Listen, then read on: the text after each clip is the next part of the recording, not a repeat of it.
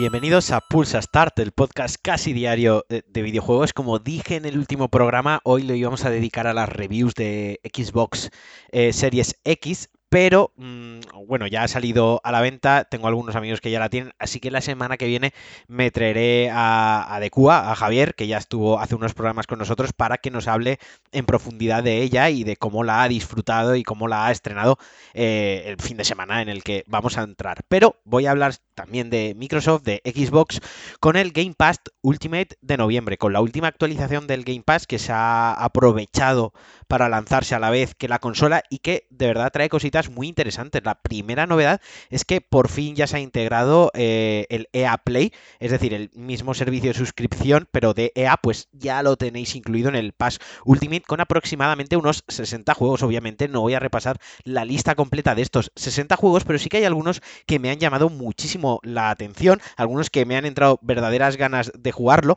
como el Skate 3, Mirror's Edge, tenéis eh, algunos juegos de la saga Battlefield, no todos, los últimos están, también tenéis los Sims 4, Dragon Age, todo más Effect, a quien le haya entrado las ganas de echar alguna partidita al Mass Effect con el anuncio del remake, pues bueno, también lo tiene ahí. Un Ravel 1 y 2, que son unos juegazos de sobresaliente. Battlefront 2 y este más llamativo, aunque sabéis los que me seguís que a mí no me gustó, pero tenéis también el Jedi Fallen Order, que es un juego mm, pues de hace un año, creo, aproximadamente. Joder, es que este 2020 se me está pasando que he perdido la noción del tiempo totalmente, pero vaya, que es el último juego de Star Wars que se ha lanzado. Ya sabéis, polarizó mucho, a mí no me gustó, pero hay gente que está encantadísima con él, pero vaya, en general creo que es muy satisfactorio y es muy beneficioso, joder, que de entrada ya esté en este EA Play incluido en el Pass y Ultimate. Pero más cositas, además tenéis una prueba de 30 días totalmente gratuita para probar Disney Plus, que tenéis ahí de Mandalorian, la primera temporada y la segunda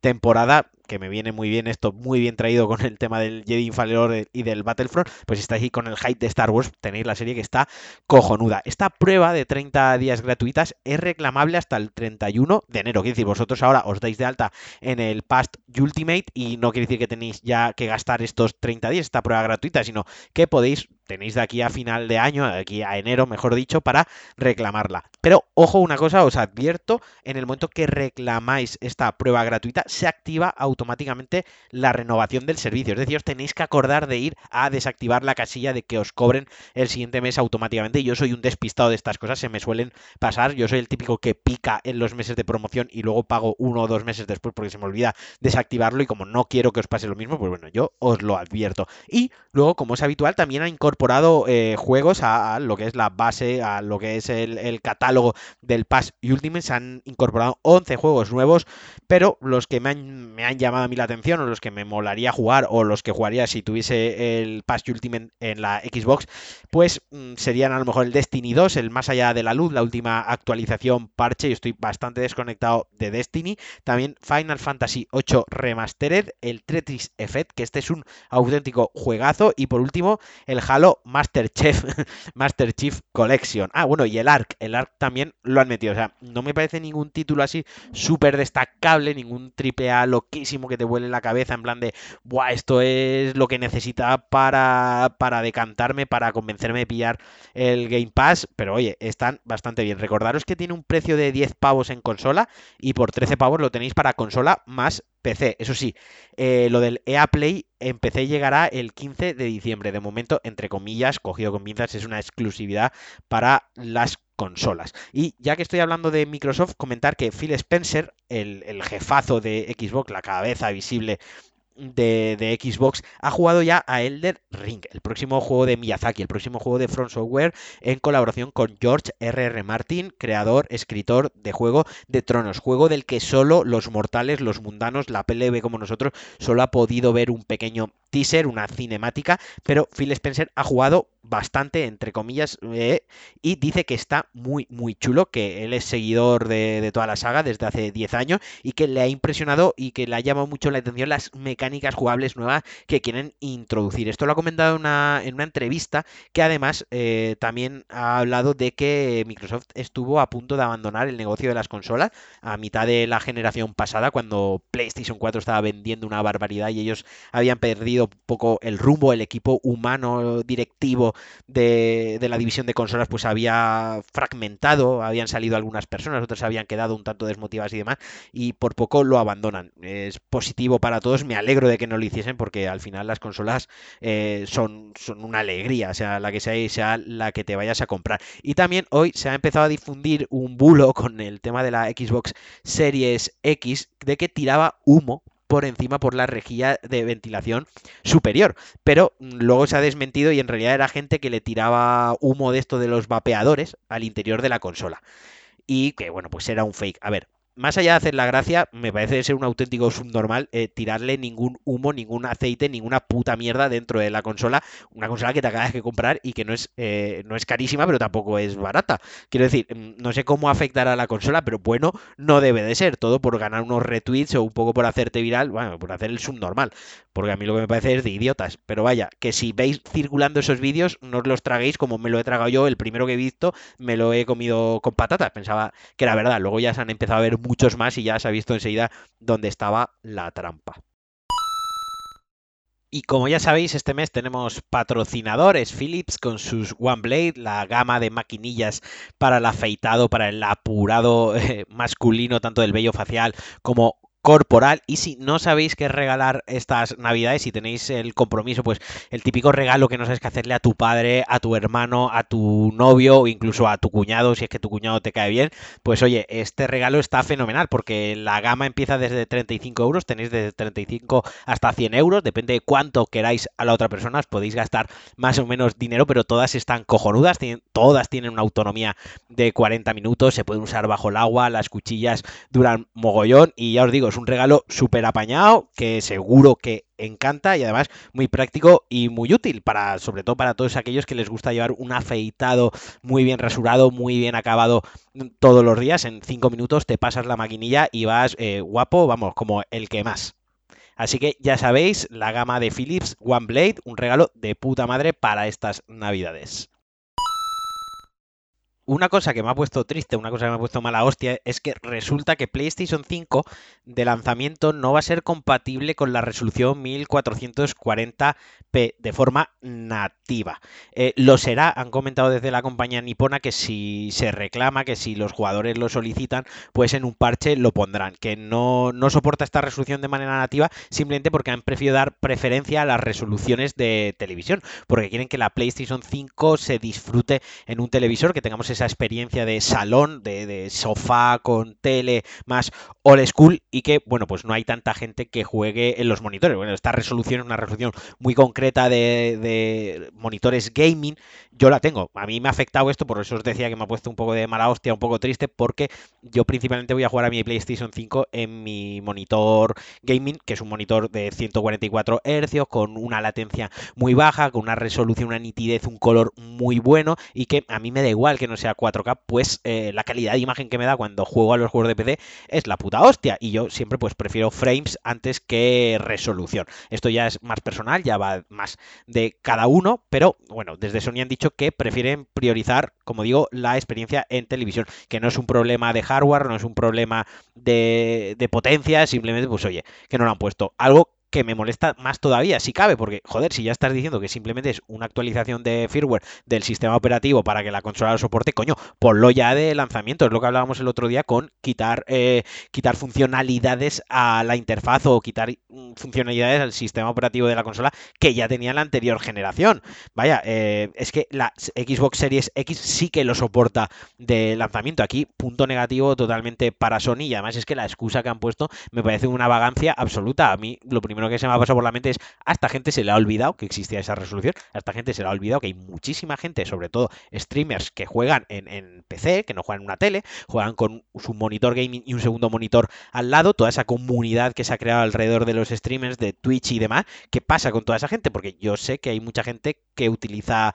eh, monitores como el mío con la resolución que yo también utilizo, vaya, que no me parece tan minoritario como le pueda parecer a Sony, pero bueno, eh, allá ellos, quiero decir, ojalá llegue pronto la actualidad actualización, ojalá pronto lo podamos disfrutar, porque en principio yo voy a tener que jugar a juegos en 1080 reescalado a 1440p, que como digo, la resolución tampoco es algo que me mate, pero coño, mm, en una consola de nueva generación 500 pavazos 2020 con todos los teraflop, con el ray tracing, con su putísima madre colgándose en telaraña, pues coño, yo espero que por lo menos pueda jugar en mi monitor. Tampoco es que se esté pidiendo una auténtica locura y más cuando su competidora directa sí que lo soporta. Y otra noticia más, otra cosa más que se ha comentado que también me ha dado tremenda bajona, o sea, no quiere decir que vaya a abandonar, vaya a cancelar la reserva de mi consola, pero sí que he dicho, carajos, Sony, eh, no me gusta esto es que han comentado que eh, han pedido a los desarrolladores de videojuegos que durante al menos los tres próximos años desarrollen versiones para la old gen, pues, para la PlayStation 4. Es decir, que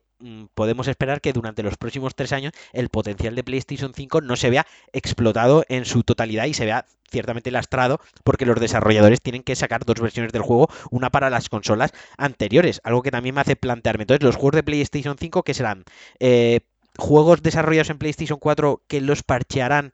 para que en PlayStation 5 eh, coja los 60 frames o tenga cuatro efectos como sombra, ray tracing y dos tonterías más, o harán los juegos para PlayStation 5 y harán un downgrade del carajo y que salga lo que tenga que salir para PlayStation 4. Pues no lo sé, yo no, me mola esto y tampoco me mola lo que se ha comentado y es que en, palabras, en voz de, Sony, de un, uno de los responsables de Sony, un portavoz de Sony, ha dicho que, bueno, es que desde, desde el inicio de la generación, pues los estudios tampoco van a explotar eh, la potencia de PlayStation 5, que requieren una curva de aprendizaje, de trabajar con la consola y demás, y que bueno, pues hasta que sepan explotarla bien, pues que vayan sacando juegos también de PlayStation 4. A ver, yo desde el punto de vista comercial de Sony, el punto eh, estratégico y económico, lo entiendo. Hay mm, cerca de 115 millones de PlayStation 4 vendidas. Eso es una auténtica barbaridad. Eso es un parque enorme de consolas y tiene un mogollón todavía de, de usuario. Y hay muchísima gente que no se va a comprar la PlayStation 5 de salida porque a ver, yo siempre pienso desde mi punto de, jugador aférrimo, de hardcore gamer, de que quiero estar a la última, lo quiero jugar todo de lanzamiento, quiero estar ahí, pero también soy consciente de que, mm, de que a, día de hoy los videojuegos es algo muy global eh, y el espectro de jugadores, de consumidores es muy amplio y no todo el mundo se va a gastar 500 euros la semana que viene en una consola que sale con pocos juegos de lanzamiento y cuyo atractivo más grande quizás sea la retrocompatibilidad y ese boost que le meten a ciertos juegos. Y hablando de esto, eh, pues mira, The Last of Us 2 y God of War han recibido un parche para PlayStation 5. Esto es muy loco. Han juegos de PlayStation 4 que han recibido una pequeña actualización para PlayStation 5 que se pone a la venta mañana en Estados Unidos, en Europa, la semana que viene. Bueno, mañana no, hoy cuando estéis escuchando el podcast. Una pequeña actualización para que sean compatibles con el DualSense, con el mando. Eh, las, capacidades o las cualidades ápticas que tiene el mando, pues por ejemplo en The Last of Us con los gatillos puedes notar la tensión del arco o en God of War cuando tiras el hacha y la recoges, pues los gatillos también responden. Eh, en cuanto a God of War sí que va a 60 frames, pero The Last of Us 2 mm, todavía no han parcheado, no han desbloqueado la tasa de frames, no han trabajado en ello. Yo sospecho que no lo están haciendo porque en este nos harán pasar por caja si queremos la versión superior o algunas bajo la manga, algo se están guardando porque no me diga un melocotonazo como The Last of Us 2, que es un juego brutal, que podría incluso ayudar a vender muchas PlayStation 5, porque quien no lo haya jugado todavía diga, coño, pues mira, me compro la Play 5 y lo juego en Play 5 que se ve mejor, que va a más frames, que es más chulo que en PlayStation 4. O sea que algo tiene que haber ahí detrás. Y ya para cerrar, os quiero hablar de un juego que, que me he pillado, que me gustaría analizarlo, pero me lo voy a reservar para el próximo Pulsa Star, lo voy a jugar bien durante el fin de semana, y es Fuser de Harmonix, los creadores de Rock Band, especialistas en juegos musicales, pues han sacado este, este juego que te mete la play de un DJ, ha salido para PC, para Switch, para One, para PlayStation 4 a un precio de 70 pavos y que eh, todavía yo no lo he jugado, pero todo lo que he leído es que es accesible y muy profundo, que es divertidísimo, que te permite crear mezclas locas en tu cabeza y que es un juego muy, muy social, muy de ponerlo en casa cuando vienen amigos. Eso sí, que la campaña o el modo de un jugador se, se antoja algo corta, algo breve, pero si te mola la competición y los modos online, pues ahí sí que le puedes meter mucha caña. Yo no voy a jugar online, pero sí que sí que me apetece porque DJ Heroes eh, los disfruté muchísimo. No eran de ellos, pero eran juegos de musicales eh, sobre DJs y, a este le tengo muchas muchas ganas. Así que me voy a poner a jugarlo eh, hoy mismo y a ver si por el fin de le puedo meter bastante caña y en el Pulsa Star de la semana que viene os analizo, le dedico un episodio en exclusiva a este Fuser. Y hasta aquí el Pulsa Start de hoy. Como siempre, mandaros un abrazo fuertísimo, agradeceros que estéis ahí, agradecer vuestros Uy, agradecer vuestros comentarios. Si me ponéis cinco estrellitas en Apple Podcast, si le pasáis el podcast a vuestros amigos, a vuestros compañeros de oficina, incluso a vuestro cuñado, también en este caso si lo odiáis para que tenga que soportarme. Y por supuesto, muchísimas gracias al patrocinador de este mes, que sabéis que es algo que me alegra muchísimo y que me motiva mucho para continuar. Os mando un abrazo muy fuerte, disfrutar del fin de semana, disfrutar de la Xbox Series X, quien ya la tengáis, y los que estéis esperando a la PlayStation 5, espero que o sea lo más leve posible estos días de angustia hasta que la podamos tener. Un abrazo muy fuerte y adiós.